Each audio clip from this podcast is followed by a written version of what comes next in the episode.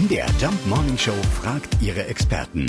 Fakt oder Fake? Ja, was ist dran an der Behauptung, dass man seine Kinder ruhig früher aus der Schule oder Kita nehmen kann, äh, um in den Urlaub zu starten? Wir fragen mal nach bei Rechtsanwalt Jeremy Gardner. Bei Kindern, die die Kita besuchen, ist das tatsächlich gar kein Problem, denn der Besuch in der Kita ist freiwillig.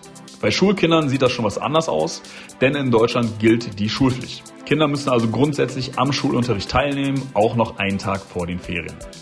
Eltern können ihr Kind zwar aus wichtigen Gründen beurlauben lassen, etwa für eine Familienfeier, aber zum Beispiel billigere Urlaubskosten vor den Ferien gehören nicht zu den anerkannten wichtigen Gründen.